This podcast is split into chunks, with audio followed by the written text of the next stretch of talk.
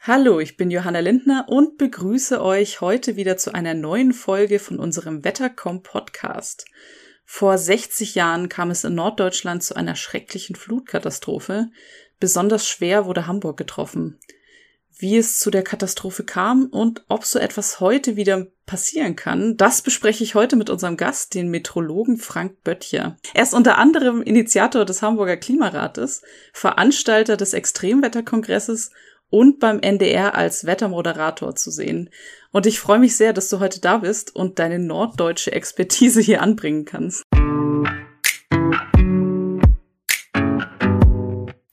Hallo Frank. Hallo. Vielen Dank für die Einladung. Vor 60 Jahren kam es in Norddeutschland ja zu der schrecklichen Flutkatastrophe. Wie kam es denn genau dazu? Ja, es war eine sehr dramatische Wetterlage. Ein Sturmtief hatte sich zusammengebraut über dem Nordmeer und dieses zog dann innerhalb von 24 Stunden nach Südschweden, hat sich dabei wahnsinnig stark verstärkt und hat dann zu diesem enormen Sturm über der Nordsee geführt mit West-Nordwestwind. Der Wind hat dann die Nordsee hineingedrückt in die deutsche Bucht und das Wasser konnte nicht richtig ablaufen bei der Ebbe, so dass es dann eben mit der Flut gleich wieder noch weiter höher gestiegen ist. Das hat dann zu dieser schweren Sturmflut geführt. Ähm, welche Großwetterlage war denn dafür dann verantwortlich?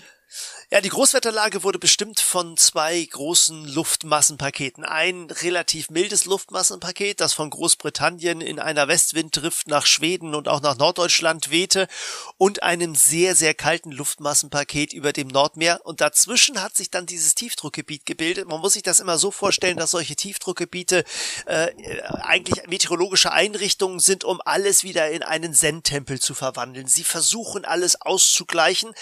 Dabei ist manchmal viel Energie notwendig. Es funktioniert letztlich so, dass warme Luft aufsteigt, kalte Luft strömt danach und dieser Ausgleichsprozess, der wird dann eben zum Wind und der kann eben, wenn die Temperaturgegensätze, wenn die Unterschiede besonders groß sind, auch besonders stark werden.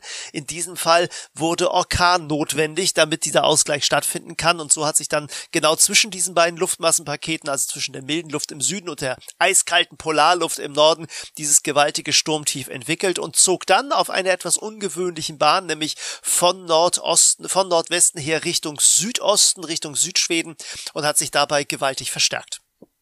Das heißt, das war eine sehr ungewöhnliche Lage.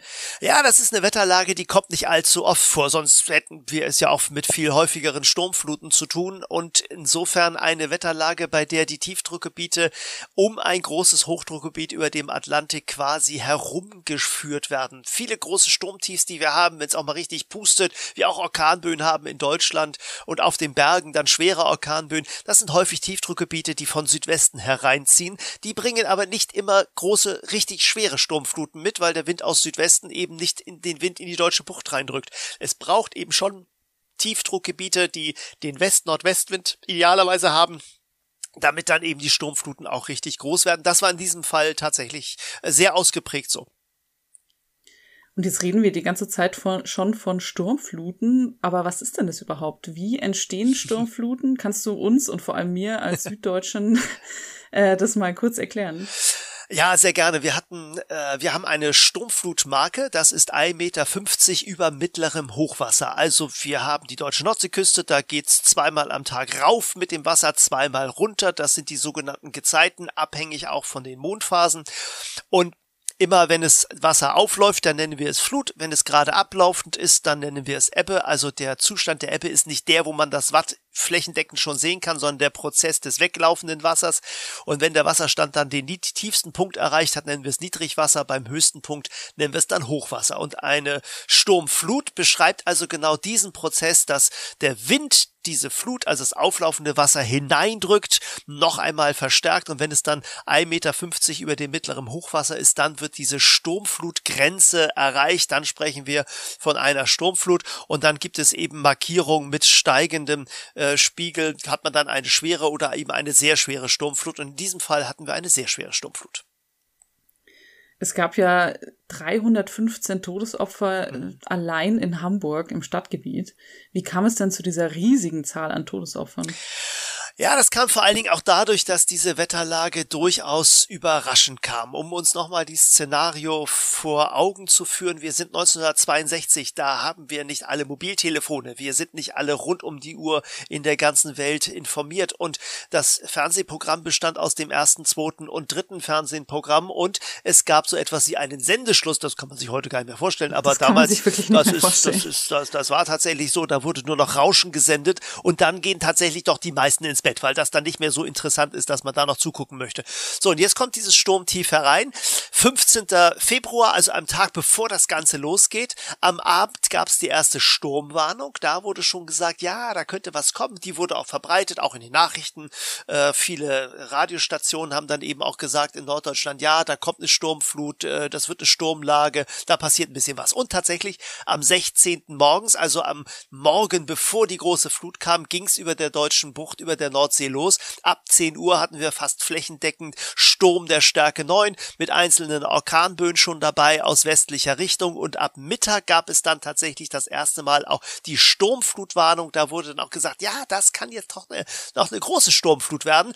Äh, aus Cuxhaven kam diese Warnung und tatsächlich dann am, am Nachmittag gab es über der ganzen deutschen Bucht Orkanböen 140 Kilometer pro Stunde aus West, Nordwest und das ist eben genau die ja, für eine Sturmflut ideale, für alle, die da wohnen, die, die schlimmsten mögliche Windrichtung, wenn man dann diesen, diesen Sturm hat. Und dann passierte Folgendes. Um 20 Uhr ist eigentlich Niedrigwasser in Hamburg. Das wäre eigentlich der Moment gewesen, wo man sagt, da sieht man also in den Fläten des, den Schlick und da liegen die Schiffe auf dem Grund. Nicht in diesem Fall. Denn der Wind hat verhindert, dass das Wasser aus Hamburg die Elbe hinunterlaufen kann Richtung Nordsee. Der Wasserstand war abends um 20 Uhr so hoch wie bei einem normalen Hochwasser. Also also alle Fläche mit Wasser gefüllt. Die Elbe stand schon wie bei einem normalen Hochwasser an der Kante. Und dann legte der Sturm noch einmal los, hat dann in den Abendstunden, in die Nachtstunden hinein mit der Flut, also mit dem auflaufenden Wasser, das Wasser dann mit einer großen Macht hineingedrückt. Und die ganz große Welle kam eben zu einem Zeitpunkt, wo die Menschen in Hamburg geschlafen haben. Sie sind wirklich im Schlaf von dieser Sturmflut überrascht worden und konnten nicht mehr informiert werden über die Lage, die da passiert. Der Strom ist ausgefallen und so gab es eben wirklich ein Defizit an Informationen. Schrecklich. Das heißt, sie waren äh, nachts ohne Strom, in der Kälte, ohne wirkliche Warnung oder beziehungsweise nachts dann ohne Möglichkeit, äh, auf Warnungen zu hören. Ja, das ist die ganze Dramatik dieser Situation. 60 Deiche, die gebrochen sind, allein in Hamburg sind ja, du hast es eben gesagt, 315 Menschen ums, ums Leben gekommen und man stelle sich dieses vor, man ist ums Haus herum, heult der Wind, in den Straßen steigt plötzlich das Wasser, alles läuft voll, die Kellerräume laufen voll, das Erdgeschoss läuft voll, auch die ersten Stockwerke sind zum Teil voll gelaufen, weil diese Gebiete eben, Vettel beispielsweise, liegen so tief, dass auch Häuser im ersten Stock noch überschwemmt werden können. Dann sind die Menschen aufgewacht, zum Teil sind sie wirklich auch ertrunken, im Schlaf ertrunken und einige sind auf die Dächer geklettert, die dies machen könnten, einige wurden eingeschlossen und wer dann draußen auf dem Dach saß, der hat eben nicht den blauen Himmel, Sonnenuntergang und 20 Grad draußen und am Horizont sieht man schöne Schäfchenwolken, sondern es war ein brachialer Sturm. Temperaturen bei zwei Grad, Graupelschauer, Schneeregenschauer, Schneeschauer und dazu dieser eisige Wind, die nassen Klamotten. Es sind auch welche vom Dach einfach abgerutscht und äh, mitten in der Nacht. Auch vor allem natürlich ältere Leute, die da überhaupt gar nicht rauf konnten und äh, das, das man mag sich das überhaupt nicht vorstellen. Also wirklich eine absolute Horrornacht. Der Strom ist ausgefallen, drumherum ist alles dunkel und man weiß nicht, ob Rettung kommt oder nicht. Während du mich reden hörst, zerlegt Daisy, Apples iPhone-Demontageroboter, ein iPhone in viele recycelbare Teile. So gewinnt Apple mehr Materialien zurück als mit herkömmlichen Recyclingmethoden. Danke, Daisy. Es steckt mehr in einem iPhone. Hätte man diese Katastrophe dann verhindern können, irgendwie, mit anderen Warnungen oder auf andere Art und Weise? Ja, ich glaube, wenn die Infrastruktur anders gewesen wäre, dann hätte man natürlich auch was anderes machen können. Aber mit den gegebenen Datenlagen konnte man das nicht. Wir hatten damals viel weniger Wetterinformationen. Die Wetterinformationen haben auch länger gebraucht, um übermittelt zu werden. Äh, es war viel schwieriger möglich, die Bevölkerung zu informieren. Äh, es gab diese ganze Infrastruktur, wie wir sie heute haben, noch nicht. Es gab auch noch nicht die Großrechner, die schon drei, vier Tage vorher so eine Gefahrenlage sehr gut modellieren. Das war eben ein großer Sturm. Und solche großen Ereignisse, die sehen wir in den Wettervorhersagemodellen drei, vier Tage vorher. Äh, wir wissen jetzt, wo wir den Podcast aufzeichnen, dass wenige Tage später ein gewaltiger Orkan wieder über Norddeutschland hinwegziehen wird, pünktlich zu diesem, zu diesem 60-jährigen Ereignis. Das wissen wir jetzt alles schon und insofern ist man auf solche Lagen heute ganz anders vorbereitet als damals. Mhm. Und natürlich auch mit einer ganz anderen technischen Infrastruktur. Also für die Personen selbst, nicht nur Metrologen, sondern dann auch ähm, ähm, Personen, die Handys haben oder Fernsehen schauen können, wo es keinen Sendeschluss gibt. Ja, ganz genau. Und äh, natürlich gibt es Apps, äh, mit denen man sich heute ausstatten kann. Äh, die Nina-Warn-App beispielsweise und äh, andere Möglichkeiten wie Katwarn. Äh, das sind Apps, die einen sofort in die Lage versetzen, wenn irgendwas in meiner Region passiert, dann bekomme ich eine Warnung, dann kann ich sehen und mich vorbereiten. Und äh, selbst wenn dann doch mal der Strom ausfällt, dann habe ich zumindest vorher noch die Information bekommen, was da ungefähr passiert. Aber die größte Schwierigkeit ist nach wie vor, äh, das sind Stürme, die am Montag passieren und die, die in der Nacht passieren. Ein Sturm, der am Freitag passiert, ist in der Regel sehr gut kommuniziert. Äh, da sind die Medien dann schon am Tag vorher voll, damit man kann als Meteorologe, Meteorologin schon drei, vier Tage vorher darüber äh, erzählen, dass am, also am Dienstag schon sagen, am Freitag kommt ein schwerer Orkan. Das ist gut vorbereitet. Stürme am Montag haben viel schwerer, weil am Sonntag eben auch in den Redaktionen viel weniger Leute arbeiten und dann durchdringt man mit diesen Informationen äh, auch äh, viel weniger. Gut, auch viel mehr Menschen sind am Wochenende mit ganz anderen Dingen beschäftigt im Alltag, besuchen die Familie, fahren in, in, in Ausflug und sind in der Freizeit beschäftigt und bekommen vielleicht diese Informationen gar nicht so gut wie unter, unter der Woche. Und vor allen Dingen Sturmfluten in der Nacht, wenn sie besonders hoch auflaufen, sind auch heute nach wie vor ein Risiko in der Kommunikation. Das liegt daran, dass die modernen Modelle, die Computermodelle, die solche Stürme berechnen, häufig mit einer sogenannten MOS-Technologie ausgestattet sind, Model Output Statistik. Das heißt, der Modell-Output vom Computer wird nochmal mit statistischen Daten unterfüttert. Und statistisch gesehen sind solche ganz besonders schweren Stürme besonders selten und sie werden dann von diesen Systemen häufig wieder ein bisschen runtergerechnet. Wenn dann so ein ganz großes Ereignis kommt, dann sagt das System, ja, das ist ja so selten, das kann ja eigentlich gar nicht passieren. Das ist wahrscheinlich ein bisschen weniger jetzt schlimm nachher in der Realität als das, was das Modell jetzt so denkt. Und dann rechnet dieses nachgelagerte Modell ist ein bisschen runter. Hatten wir in der Vergangenheit häufiger. Wir hatten es auch im Jahre 2013 bei der zweitgrößten Sturmflut damals, Orkan Tief Xaver, äh, dass die, äh, dass diese Modelle die, die Sturmflut selber viel zu niedrig gerechnet hatten und wir Meteorologen immer schon gesagt haben, das läuft alles viel höher auf, weil wir die Erfahrung natürlich, das war eine die ähnliche Wetterlage wie tatsächlich 1962, also sie hatte sich 2013 äh, fast wiederholt und das Wasser ist nochmal höher aufgelaufen sogar als damals und das hatten wir da jetzt eigentlich ganz, ganz, ganz gut im Griff. Also äh, wir sind immer noch nicht ganz perfekt, aber wir sind natürlich um Lichtjahre weiter als das, was wir 1962 an Infrastruktur hatten. Jetzt hast du gerade schon andere ähm, Sturmfluten angesprochen. Es gibt ja heute immer noch äh, ständig Sturmfluten in Hamburg ähm, und auch in anderen Städten an der Nordsee. Ähm, und für HamburgerInnen und TouristInnen ist es ja mehr ein spannendes Schauspiel eigentlich. Also da sieht man dann den Fischmarkt, auch bei uns auf wetter.com. Wir haben dann Bilder davon, wie der Fischmarkt überschwemmt, äh, überschwemmt ist. Aber das sieht jetzt nicht besonders gefährlich aus eigentlich.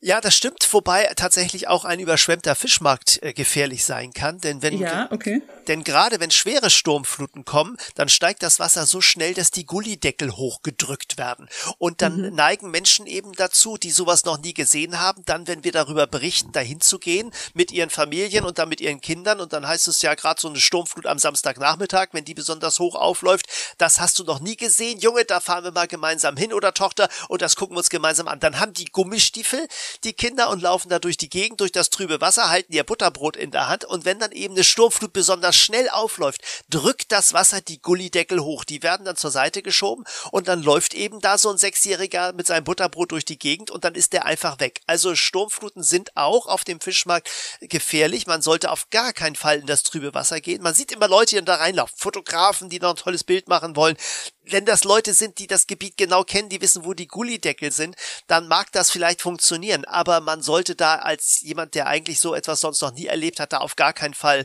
äh, ins Wasser gehen gehen und sich nasse Füße holen, es ist auch dann wirklich gefährlich. Aber es ist eben nicht so gefährlich wie früher. Die Deiche brechen nicht bei solchen Sturmfluten, wie wir sie damals hatten. Das heißt, äh, kann so was wie 1962 überhaupt jetzt noch passieren mit heutiger Technik? Also was die Höhe der Sturmfluten angeht, auf jeden Fall, aber nicht mehr so stark, was die Folgen angeht. Man darf nicht vergessen, die Deiche hatten damals eine Höhe von etwa 5,70 Meter über äh, normal Null. Das ist auch genau die Höhe gewesen, die die Sturmflut erreicht hat. Das heißt, das Wasser ist einfach zum Teil über die Deiche rübergelaufen. Ähm, die zweithöchste Sturmflut 2013, Xaver, hatte sechs Meter und neun über mittlere, über normal Null und äh, 6,45 Meter war Capella die höchste Sturmflut 3. 4. Januar 1976. Und da sind die Deiche eben nicht gebrochen, weil nach 1962 eben die Deiche massiv erhöht worden sind wir haben im Moment eine Mindesthöhe von Deichen bei 7,50 Meter. Das ist also zwei Meter und ein bisschen, also fast zwei Meter mehr als 1962 und die höchsten Deiche aktuell liegen bei 9,25 Meter. Also das ist tatsächlich viele Meter entfernt vom damaligen Wasserstand und auch immer noch äh, gut ein Meter über dem, was wir bis am bisherigen Höchststand haben. Ich würde sagen, also bis 2050 sollten wir also total sicher sein, was Sturmfluten angeht. Ähm, wenn, vorausgesetzt die Technik funktioniert und die Polder werden dicht gemacht gemacht und die Schutztore funktionieren. Wenn das Schutztor natürlich technisch irgendwie einen Defekt hat, kann nicht zugemacht werden, läuft an der Stelle natürlich das Wasser rein. Also die Technik ist heute nochmal in einer ganz anderen Bedeutung als damals. Die Funktion bleibt besonders wichtig und muss funktionieren. Das heißt, wir sind da doch sehr abhängig davon, dass alles funktioniert. Äh, absolut. Wir sind davon abhängig, dass im Falle einer Sturmflut die Kommunikationswege funktionieren, die Leute dort sind, wo die Polder dicht gemacht werden müssen. Und wir haben es eben auch erlebt bei der Sturmflut im Jahre 2013, also der zweithöchsten, die wir bisher hatten. Da wurde dann eben ein ähm, Garagentor beispielsweise in der Hafen City nicht zugemacht und äh, da wurde der irgendwie nicht informiert oder hat die Nachricht nicht bekommen, ist da nicht hingefahren mhm. und dann ist eben die Garage vollgelaufen gelaufen und alle Autos sind da eben abgesoffen. Oder bei Greenpeace im Keller, da hatten sie ihre, ihre Computer stehen und sind da gerade eingezogen ins Gebäude und auch da hatte das jemand vergessen und dann ist der ganze Keller vollgelaufen, die ganze IT ist unter Wasser gewesen. Also wir sind so gut, schon, ne? auch nicht so gut. Also da sind man, ist man schon auch abhängig davon, dass die Kommunikationswege funktionieren und eben auch die Technik, die dann die Schotten dicht machen soll. Sind denn andere Sicherheitsvorkehrungen seitdem getroffen worden in solchen Gebieten? Ja, also auf jeden Fall hat sich die Kommunikation erheblich äh, verbessert. All diejenigen, die in diesen Regionen sind, werden umfangreich informiert. Wer in tiefer gelegenen Gebieten wohnt, bekommt Informationen darüber, wann eine Sturmflut kommt, wie stark sie aufläuft, äh, wird auch telefonisch nach wie vor informiert. Das gab es ja damals schon, aber das gibt's natürlich immer noch. Und natürlich über Warn-Apps, sodass also die Informationslage über das, was da kommt, eigentlich sehr gut ist. Wer in gefährdeten Gebieten wohnt, weiß, wo er sich informieren kann. Es gibt Evakuierungspläne, es gibt das Warftenkonzept in der der Hafen City beispielsweise, wenn also die Hafen City in Teilen komplett überschwemmt wird, gibt es äh, Wege, die äh, über den Straßen sind, so dass man die Entfluchtungsmöglichkeiten hat. Die Gebäude sind als Warften konstruiert, so dass die also höher gelegen sind. Also da ist auch an der Küste eine ganze Menge passiert, so dass also der Küstenschutz sicherlich äh, hervorragend funktioniert. Und da kommt jetzt, wie bei so vielen Sachen im Moment, äh, auch wieder der Klimawandel rein, den ich natürlich ansprechen muss. Mhm. Wie spielt der denn in solche Lagen rein? In Zukunft und jetzt auch schon? Ja, also der Klimawandel spielt schon jetzt immer eine Rolle. Er ist als Hintergrundrauschen bei jedem Wetterereignis dabei. Also selbst wenn es da draußen Dieselregen und vier Grad gibt, im Hintergrund rauscht auch ein Klimawandel. Wir beobachten natürlich besonders bei den Extremen, weil wenn Wetterereignisse, die besonders selten auftreten, jetzt besonders häufig auftreten, da merken wir es natürlich bei den Hitzetagen. Aber auch bei den Stürmen verändert sich etwas. Und das hat auch mit dem Klima zu tun, und zwar auf mehreren Ebenen. Drei Beispiele möchte ich mal nennen. Auf der einen Seite erwärmen sich die Gebiete am Äquator nicht ganz so schnell wie die Gebiete in den polaren Breiten, wie zum Beispiel in der Arktis. Dort ist die Erwärmung in, seit der vorindustriellen Zeit etwa bei 6 Grad, äh, am Äquator unter einem Grad. So das bedeutet, dass der Temperaturunterschied geringer wird, weil die polaren Regionen sich sehr viel schneller erwärmen. Und Wind, das hatte ich vorhin schon erläutert, ist ja nichts anderes anderes als eben die Ausgleichsbewegung, um Luftmassen möglichst wieder gleichmäßig in der Atmosphäre zu verteilen. Also wird die Neigung zu Wind eher abnehmen oder die Wetterlagen träger werden. Das ist übrigens tatsächlich auch etwas, was wir beobachten an der deutschen Nordseeküste und in Norddeutschland. Wir sehen in den letzten 30 Jahren im Vergleich zu den 30 Jahren davor, dass die Sturmtage an der deutschen Nordseeküste in Sylt beispielsweise um 19 Prozent zurückgegangen sind, in Hamburg um 12, in Hannover um 31 Prozent. Also weniger Sturmtage in vielen Bereichen Norddeutschlands. Und das liegt auch damit, hängt auch damit zusammen, dass Sturmtiefs, und das ist das, der zweite Faktor, andere Zugbahnen einschlagen. Sie ziehen nämlich häufig nördlicher an uns vorbei. Sturmtiefs bevorzugen die großen Temperaturgegensätze. Offene Eisflächen grenzen irgendwann an den Ozean und da ist der Temperaturgegensatz besonders groß. Wenn sich das arktische Eis durch den Klimawandel nach Norden zurückzieht, dann ziehen auch die Tiefdruckgebiete auf nördlicheren Bahnen. Das ist auch etwas, was wir ähm, beobachten. Und der dritte Faktor, der hinzukommt, dass sich Wetterlagen ändern.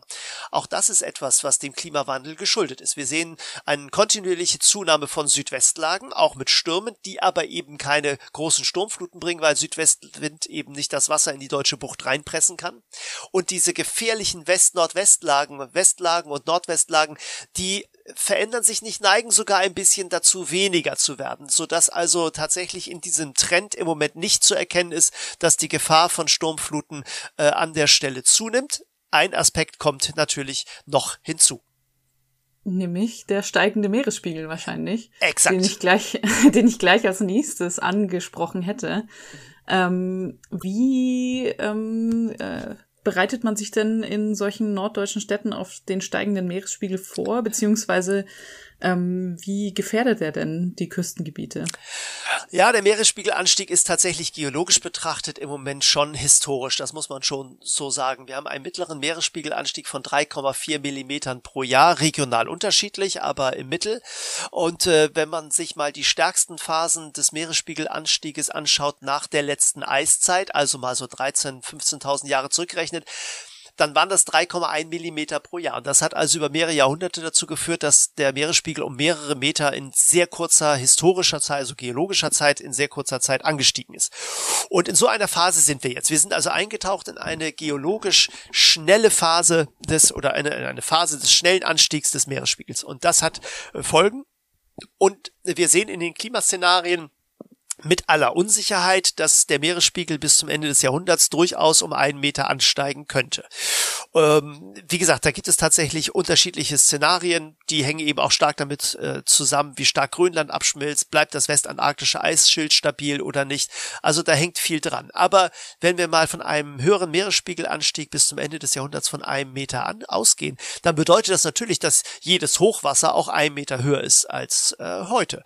Und äh, das bedeutet auch, dass Sturmfluten höher höher auflaufen können. So, wir müssen uns Gedanken darüber machen, wie wir damit umgehen. Bis 2050 würde ich sagen, sind wir auf jeden Fall sicher. Dann sollten wir uns Gedanken darüber machen, wie wir die Küstenlinien gestalten, vielleicht auch einen Teil der Küste wieder dem Ozean zurückgeben.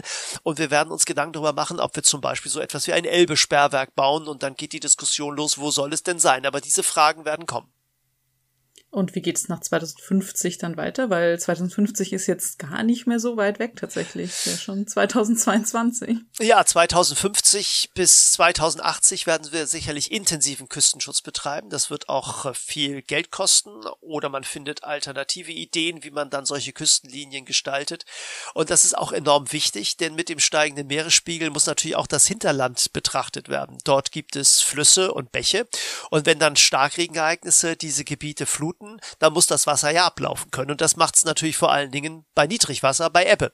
Äh, und wenn das Wasser eben dann weniger Gelegenheiten hat dazu, weil es viel seltener diese niedrigen Wasserstände gibt, dann müssen Pumpen helfen. Das heißt also, wir werden dann sicherlich auch bis zum Ende des Jahrhunderts nicht umherkommen, äh, in Norddeutschland an der deutschen Nordseeküste einige wirklich Großpumpen zu installieren, die in der Lage sind, das Wasser aus dem Hinterland auch in das Meer davor abzupumpen, äh, so wie es beispielsweise jetzt schon in in äh, Oklahoma ist, in den USA.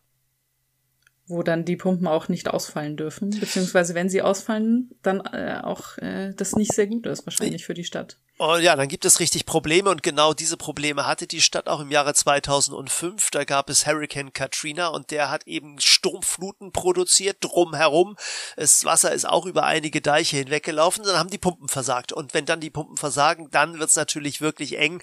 Und deshalb ist eben auch ein Großteil der Stadt damals überschwemmt worden. Und äh, es gab diese, diese riesige Flutkatastrophe nach dem Hurricane äh, Katrina. Und das ist etwas, worauf man natürlich in Hamburg auch in Norddeutschland besonders achten muss. Wir haben Nachbarstaaten wie die Niederlande.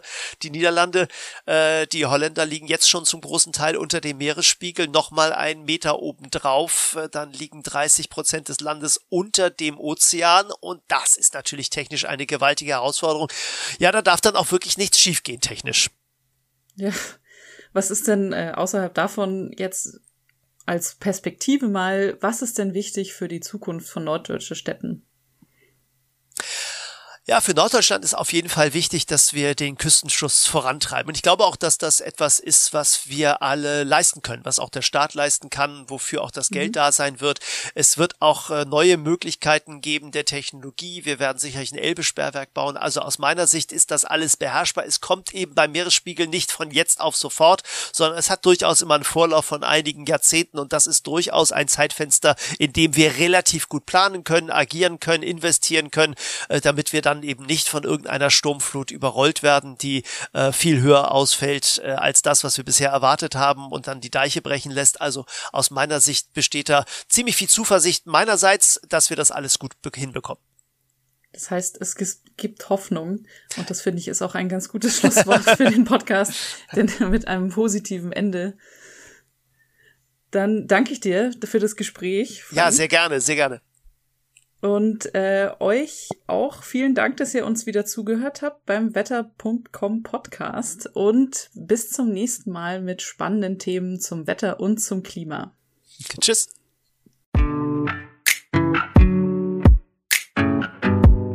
Wer mehr über das Wetter oder auch den Klimawandel erfahren will, der kann gerne auch unseren Podcast hier auf Spotify, iTunes und Co abonnieren. Darüber freuen wir uns sehr.